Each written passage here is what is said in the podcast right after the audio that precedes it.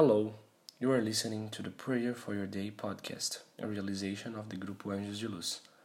This is our way of bringing faith, courage, and hope through a direct connection with the Creator. I am Luis, and I'm a medium of the group. The prayer that we bring today is the prayer of ancestral healing from the website Fraternidade dos Doze Raios. Listen and feel the peace and the healing that prayer provides in the depths of the soul. Prayer of Ancestral Healing. At this sacred moment, I ask you, Divine Creator, to touch the first woman of my feminine lineage and the first man of my male lineage so that they may get rid of all the physical, emotional, mental, and spiritual pains that you have contracted here on earth.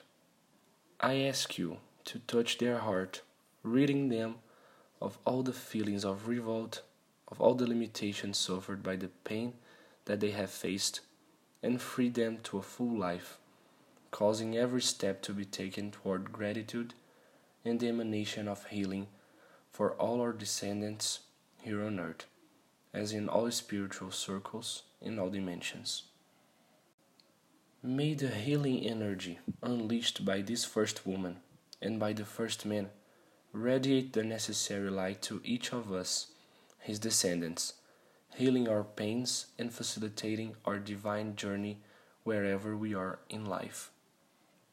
May this healing reach you, my mother, my father who now lives a new life, in a consciousness free of earthly imprisonment, and by the love that unites us in eternity.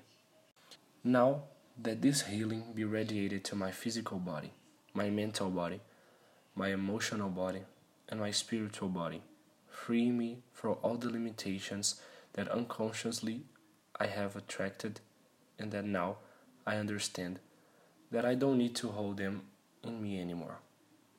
I feel immense gratitude for getting rid of the self punishment I have submitted myself to. I honor you, my mother and father. I honor you, all of you, men and women, who have preceded me and who at this moment feel the divine presence manifesting itself and freeing you to the fullness of life in all its manifestations. My spirituality nourishes me, but it's my ancestry that sustains me.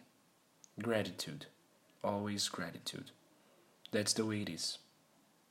Pray and watch always, light, peace, and well.